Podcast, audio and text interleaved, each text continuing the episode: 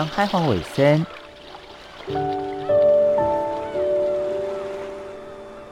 小弟太平洋北等，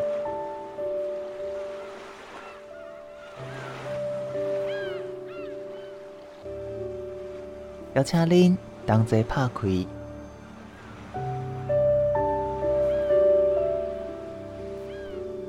世界的门。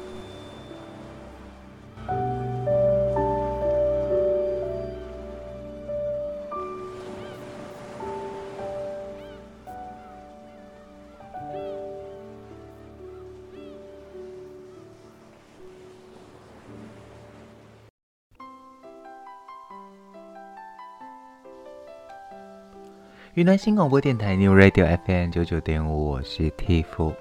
刚刚这首歌呢是周杰伦的《阳光宅男》。虽然说呢要走出户外流一点汗，但是大家有发现吗？最近真的热到流汗是汗流不止，甚至啊是让大家热到昏昏欲睡。这时候大家小心哦，可能是大脑缺血。三招还你午后好精神。台湾位于热带跟亚热带的交界处，那再来就是这几年的极端气候呢，让夏天越来越长，甚至温度超过三十度、三十五度、三十六度，每年都在飙新高。不走路，光是站着都能满身汗，加上这几年疫情的影响，总是不自觉地感到疲惫，没有办法集中注意力做事。该怎么舒缓这种闷热天气带来的疲惫呢？以下三个方法来提供给大家，摆脱昏昏欲睡的疲累感。我们先来看看夏天疲惫的原理到底是怎么回事。如果从生理机能来看呢，夏天疲惫原理啊，跟这个吃饱之后就想睡觉的道理其实有点类似。主要是我们身体在高温环境之下，让皮肤跟四肢血管扩张来散热。不过，当较多血液流往我们的皮肤四肢，那流到内脏、大脑的血液就会变少，所以你呢就会很不想动，甚至呢大脑都觉得快宕机了。我们说的热到快宕机，这个是真的哦。另外一方面，由于我们的皮肤血管跟毛孔扩张。让人体的水分蒸发会更快，而蒸发过程呢，也会消耗掉大量的氧，造成体力耗损更明显。所以你即便不动呢，都会成为这个体力活之一。大脑发现这一连串反应之后，就会自动进行调整，来避免人体运转过热，导致太亢奋。因为啊，大脑的运转其实也是相当消耗能量跟氧气的。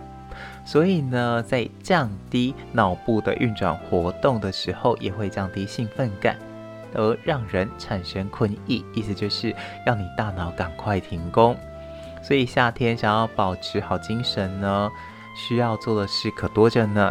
我们先从饮食调整起，先推荐以下几个方式，让你在夏日午后也能够保持最佳状态。好的，第一步呢，这个是既省钱又省事，那就是多喝水。为什么要多喝水呢？因为人体对于水分敏感度相当的高，就算是轻微脱水，全身体液只少了百分之二，也会明显影响身体活力。而脱水呢，更会造成血液浓稠，降低心脏各组织器官运送氧气跟营养物质的效率，新陈代谢降低。所以，想要避免脱水问题，关键就是水分补充。每个人每天要吸取、摄取的水分呢，大家可以来计算一下哦。体重乘以三十 CC。如果您的体重呢是六十公斤，那很简单，就是六十乘以三十，也就是每天最少要摄取一千八百 CC 的水分。那如果加上运动或者是劳力工作，高温环境下工作，要摄取的水分就更加的多喽。运动营养师苏正宇提过，人体吸收水分是有上限的，二十分钟只能处理两百 CC 的水分，如果喝多呢，也是变成尿液排掉。所以喝水并不是短时强效，一次呱呱呱灌很多。而是呢多寡要合理分配。也就是说，在哦喝的时间呢要把它拉开，免得说呢一次喝太多变成都是无效喝水。最好的方法就是每个小时都来补充，记得二十分钟只能处理两百 CC，所以呢，如果是一个小时呢，大约是六百 CC。那我们一般的手摇饮是七百 CC，所以一个小时内呢，慢慢把一杯手摇饮喝完，大概是这样的量。那请记住，我们刚刚提到是多喝水哦，并不是多喝饮料。这是为了不要摄取过多的咖啡因，或者是摄取过多的糖分。但如果你本身不喜欢喝白开水，怎么办呢？可以用无糖的淡茶、没有添加糖的柠檬水这些饮料做替换，来增加味觉，让喝水也不会成为一个苦差事。所以不妨准备一些茶叶做冷泡茶，或者是柠檬片来做柠檬水。都可以帮助水分的摄取，同时补充额外的营养分。当然，这样的天气，如果可以一大罐的冰水咕噜咕噜咕噜下去，是非常爽的一件事。可是呢，满身大汗喝冰水会有什么样的问题呢？我们从中医的角度来看吧。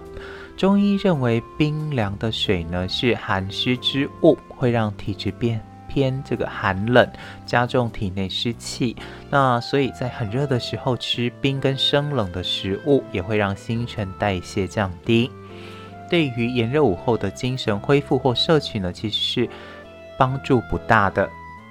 另外一方面，如果你是肠胃本身有问题的话呢，长期喝冰跟生冷的食物，也会造成肠胃比较弱的状况。但是这一些也都是因人而异。主要是在你自己本身，而摄取水分的过程当中，身体的直觉感受，这个才是最重要的。但无论如何呢，还是提醒大家，在这炎炎的夏日里呢，多喝水，真的可以帮助自己的身体去排解多余的热能，也不会让自己的身体呢呈现脱水状态。好的，在天气太热导致这个头昏眼花，甚至是昏昏欲睡，还有哪一些好方法可以来避免呢？我们休息一下，因为过后再来跟您分享。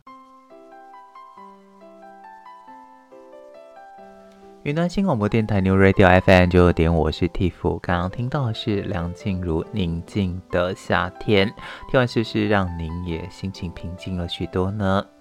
我们刚提到了，在夏日午后真的非常的热，常常会导致身体疲乏。那教大家的第一招就是多喝水，让自己的身体呢不要有缺水状态，可以保持专注的精神。那第二招要来教大家的就是，同样从饮食做起，除了直接饮水呢，也可以来吃一些富含水分的食物。哪一些食物富含大量水分呢？就是夏日盛产的瓜果类了，像是呃有“瓜”字的苦瓜、西瓜、冬瓜、丝瓜等等，这一些都富含水分。如果喜欢吃水果的话呢，也可以吃梨子。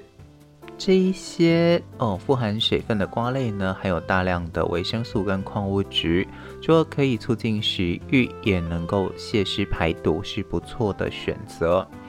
但是哦，不知道大家有没有听过一句话，就是“暗桃加西龟半米欢景”，很多人都会误解这句话，会觉得说，哎，晚上是哦吃西瓜会。对于这个病情状况不好，但其实呢，个比较好的解释是因为睡前或者是哦睡前两个小时吃太多水果，喝太多水呢，导致身体的这个水分摄取过多，容易晚上想要起来上厕所，影响隔天作息。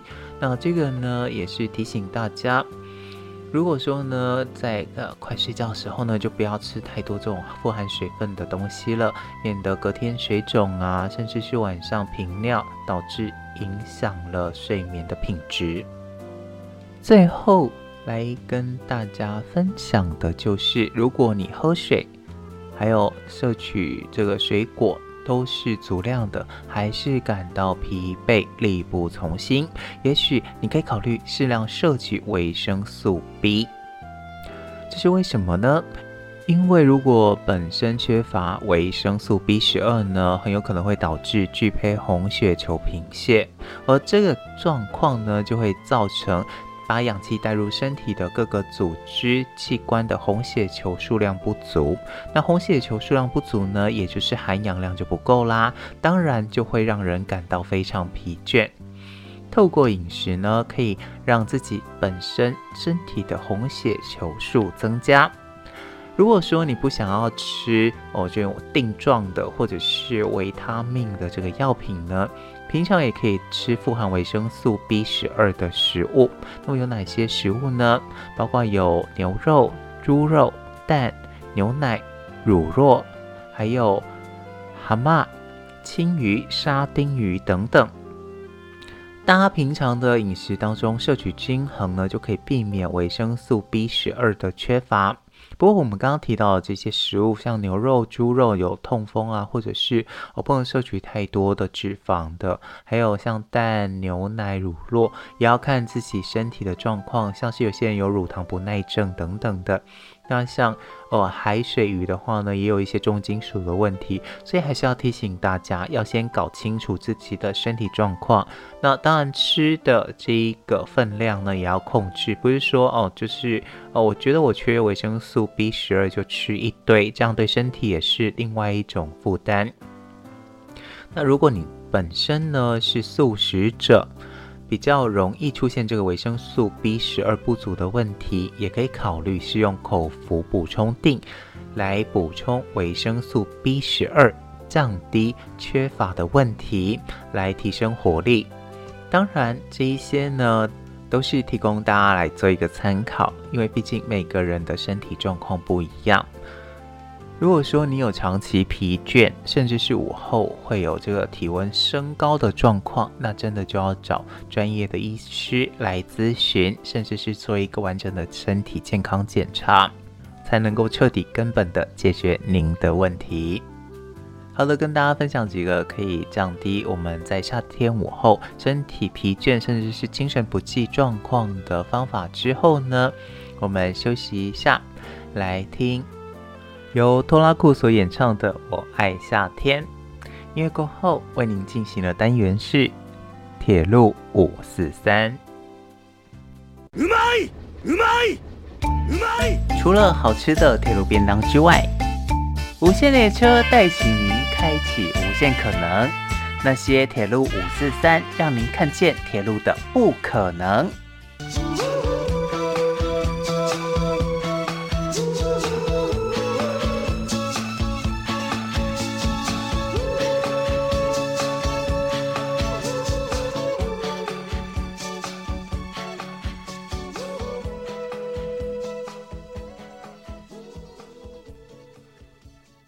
云端新广播电台 New Radio FM 九九点五，我是 Tiff，欢迎大家来到铁路五四三的单元。好的，在这单元里呢，我们来要跟大家介绍的就是台湾铁路到达的地方，到底哪里有好吃好玩，还有哪一些你所不知道的有趣事情。首先呢，这一台列车我们要来开到的地方呢，是我们的台南善化区。善化区呢，这几年因为南科的快速发展，也带动了地方繁荣。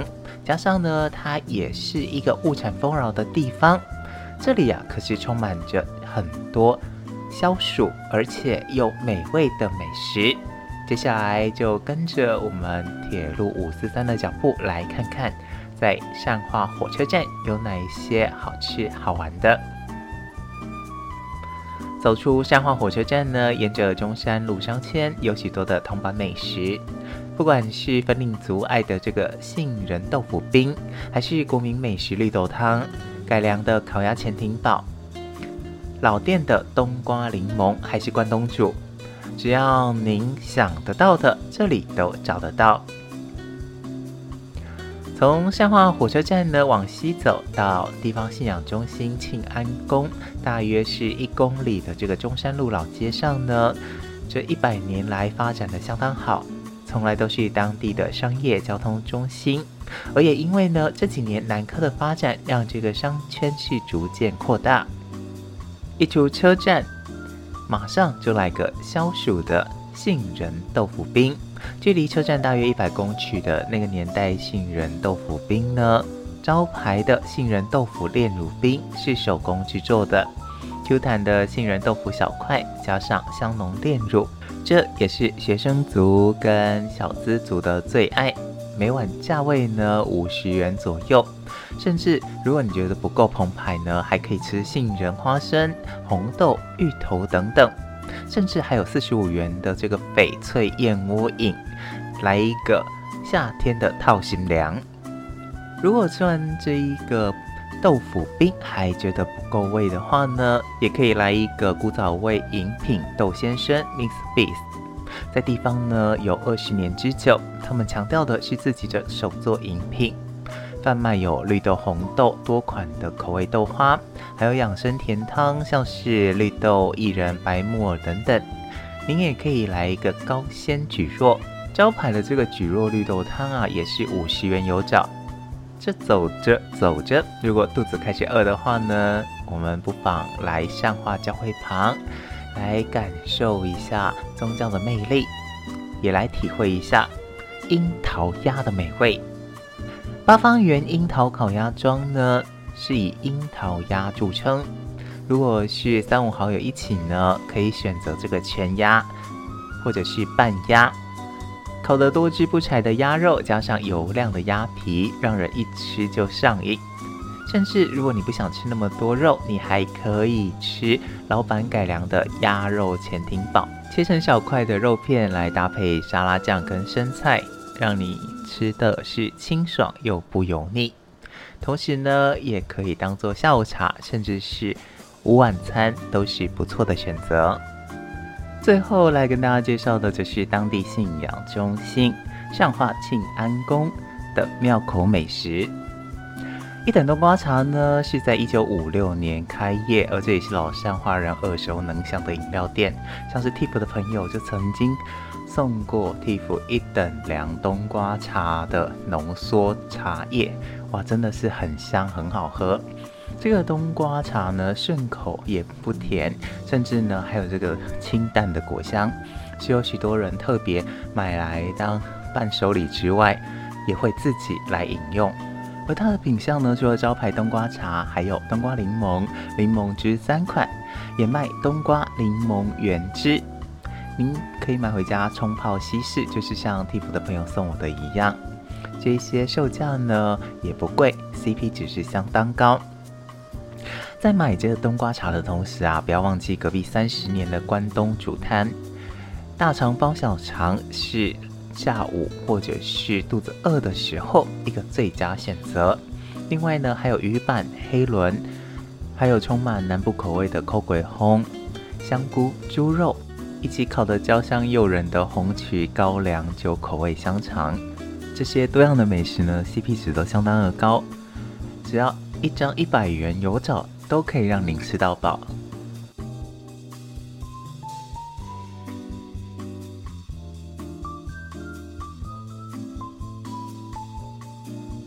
好的，介绍完了火车站附近在地美食之外，您有想过在火车上也能够看见艺术表演吗？接下来，无限列车带您往北，开往云林县。云林县备受瞩目的火车上的移动剧场呢，是睽违两年重返列车舞台。目前是由国内知名表演团体大开剧团他们领衔主演，重返最受亲子欢迎的火车剧场演出。在您搭上火车呢，也是剧场开幕的时候。开演的是二零二二年最新推理亲子剧《时空列车》，让火车一面向前驶，乘客跟表演者一起互动，沿途都是欢笑声。云林县政府文化观光处表示呢，火车剧场一直都是夏至艺术节的重头戏，那很可惜，因为前两年的防疫不得不暂停演出。一直到今年的疫情趋缓，让整个展演的防疫规定放宽，才又回到熟悉的舞台来跟观众互动。而这一个消息一出啊，六月中门票开卖不到两个礼拜就卖完了。可以看到的是，大家对于这样的火车剧场是非常的期待。而今年在火车上演出的团队呢，是连续十八年获得文化部国家扶植表演艺术团队的大开剧团。县长张丽善表示呢，今年委托剧团带来全新的制作剧码时空列车，融合大家喜爱的时空旅行，还有解谜推理主题，来扣住从云林嘉义到台南三地名产，跟观众互动，营造出生活化情境，也因此广受好评。列车从斗南开往新营，再从新营开回斗六，让铁道迷跟戏迷在火车上看戏，两种愿望一次满足。文官处处长陈碧君则是表示呢，从即日起一直到九月四号来参与二零二二夏至艺术节活动，也可以凭节目手册、行旅地图或者是节目票根到地图的特色店家消费，就可以享有专属合作优惠。那如果您对于这个资讯有兴趣的话，也可以到云家嘉莹剧场连线、脸书专业，或者是上网搜寻“二零二二夏至艺术节”官网，都可以查询到相关的活动讯息。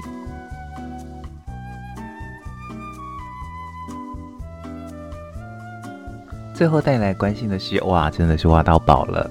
桃园捷运绿线呢？G 零七站在二零二一施工的时候，是挖到了清朝铁道遗构跟日据时代的遗构。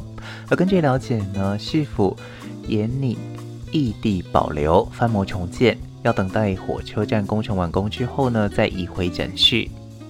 桃园市文化局也回应，具体方式也要等考古遗址审议会记录公布才能确定。桃园火车站现址呢，未来将会是捷运绿线 G 零七站，铁路地下化后的桃园新火车站，捷运棕线三铁共构的站体。而 G 零七站工程在二零二一施工的时候呢，就发现有鹅卵石铺成长八公尺、宽四公尺、有现代枕木固定铁轨功能的清代铁道遗构。另外呢，还有日治时期使用的二爪砖铁路基座，而当时工作人员呢、一发现遗构就工程停工，同时紧急数位扫描、翻模、提取这些遗构。对于这样的动作呢，地方文史团体认为呢，附近可能还有清代时期铁道桃子园火车码头的票房遗构，有可能也有大溪桃园双轨轻便轨道通过的桃园暗坑沟桥。因为呢，在台中高架化工程时呢，曾经发现过机关车库维修车道遗迹，也原址原地保存。希望呢，这次的发现也能够以台中来当做案例。文史团体说，这个遗址啊是全台仅有，希望全区保存。如果是移到异地保存，恐怕会失去意义跟价值。那当然也有不少民众期盼，不管未来怎样，可以先行开放遗构参观，使更多的当地居民认识遗构的重要性。而目前经过广泛讨论之后呢，已经研拟了概略方向。把能够移动的遗构文物先异地保留，要等到新桃园火车站工程完工之后，再移回火车站内来进行展示。如果无法移动的遗构呢，会采取翻模重新制作的形式，希望是在公共利益最大化之下，让开发跟文物的保存可以取得双赢的共识。而对于这件事呢，桃园市文化局则是回应：桃园旧火车站还有铁道遗构涉及遗址的部分，是否已经在六月二十九号召开考古遗址审议会，而审议结果大约是一个月之后会公告，到时候才能确定遗构后续保存还有处理方式。桃园市捷运工程局也说，等会议记录出炉，会按会议记录的规定来进行执行。无论如何呢，都希望我们可以早日的来看到已购的全貌，以及感受到过去铁道文化的魅力。好的，各位朋友，今天铁路五四三的旅程也即将抵达终点，感谢您的搭乘，欢迎您下次同一时间再度来搭乘我们的铁路五四三。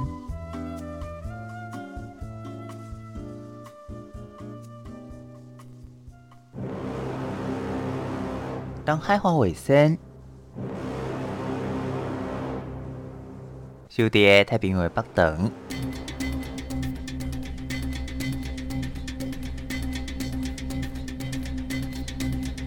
邀请您同齐拍开世界的门。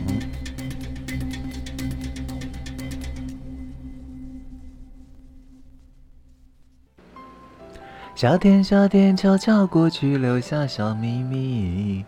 呀，心底呀，心底不敢告诉你。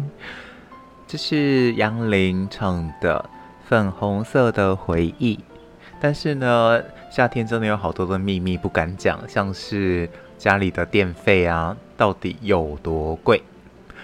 今年呢，看起来又是一个炎热，甚至是会非常冗长的夏天。到底夏天如何来节省电费呢？我们来看看台电要来教你四招省电的小撇步。夏天是真的很热，想吹冷气、开电扇整天，但是又担心啊，这个夏天的电费比冬天还要贵。夏日电价加上最近又一直纷纷喊涨，家里暗藏的吃电怪兽让电费破表。对此呢，台电特别在他们自己的粉丝团“台电电力粉丝团”来分享有几个省电的小撇步，让大家想省荷包也能够享受凉爽的夏天。好的，第一个小撇步是什么呢？就是家里如果有电热水瓶啊，就让它好好休息吧。因为夏天你根本就很难喝到热水，改用快煮壶或者是不用插电的保温瓶。台电提醒大家，夏天来喽，不仅衣服被单要换季，就连家电的设定跟使用也要跟着换季。像是冬天我们常用的这个电热水瓶啊。以能源效率五级的五公升电热水瓶为例，在长时间保温之下呢，每年保温耗电量就高达五百五十八度，是相当惊人。所以，如果你夏天呢是比较少喝热水状况呢，不妨用快煮壶，那喝不完再倒进保温瓶当中来保温，这是省电小妙招之一。这个非常的重要，因为像蒂芙自己本身呢，也是用这样的方式。你总不会一天到晚在夏天都要喝热水吧？那那这部分呢，就是可以省电的一个非常重要的关键。好的，第二个呢，就是家里如果你本身有免治马桶呢，你有关发现到吗？这个有一个开关叫做暖座系统，就是让你坐上去的时候呢，屁股不会冷冰冰。但是呢，夏天。嫌热都来不及了，怎么会嫌马桶坐冷冰冰呢？所以家里如果有免治马桶，冬天可以开启暖座功能是一大福音。至少呢，在早上上厕所的时候呢，不会马上嘎抡顺。但是呢，夏天基本上根本就不需要这功能，大家就可以关闭这个功能来减少耗电的问题。而事实上呢，很多家里可能没有我说的这两种电器，包括啊像是我们说的电热水瓶啊，还有免治马桶，但是绝对不会少的就是冷气了。冷气到底该如何省电呢？有人说啊，这个夏天就是要吹冷气啊，不然怎么过这个夏天？而事实上呢，蒂芙现在也正吹着冷气做着节目。说真的，如果不开冷气的话呢，我觉得我大概也会受不了。只是呢，这个使用冷气啊，也有聪明小撇步哦。在启动冷气时，台电提醒，千万不要马上调低温度，因为冷气在刚开始运转时，为了要达到本身设定的温度，会高功率运转。所谓的短时高强度呢，是非常耗电的。所以如果一开始呢，马上按下去，然后把它调到这个二十五度的时候呢，温度一下子降太低呀，高功率运转时间会拉长，相对来说就会比较耗电。所以建议呢，大家可以把冷气风量设为自动模式。另外呢，补充开电扇或循环扇来增强室内空气对流，提高整个冷房的效果。这也是省电的小 p e p l e 之一。而除了这一些对于电器本身哦这个处理方式之外呢，还有一些物理性的省电方法，像是白天上班的时候不在家。出门前就可以把家里的所有窗帘拉上，如此一来呢，能够避免辐射热从窗户进入屋内，让整个家具还有地板吸热一整天，导致室温上升，增加冷气负荷而耗电。另外，还有出门前可以养成关灯、关电源的习惯，不仅可以省电呢，也可以避免过热酿成了灾祸。而除了教大家这些小撇步之外呢，大家也可以上台电官网来看看，还有哪一些省电的小撇步。当然，也祝福大家能够用这个最少省省钱的方式呢，度过一个凉爽的夏天。我是蒂芙，感谢您的收听，东海岸化纤，我们下周再见。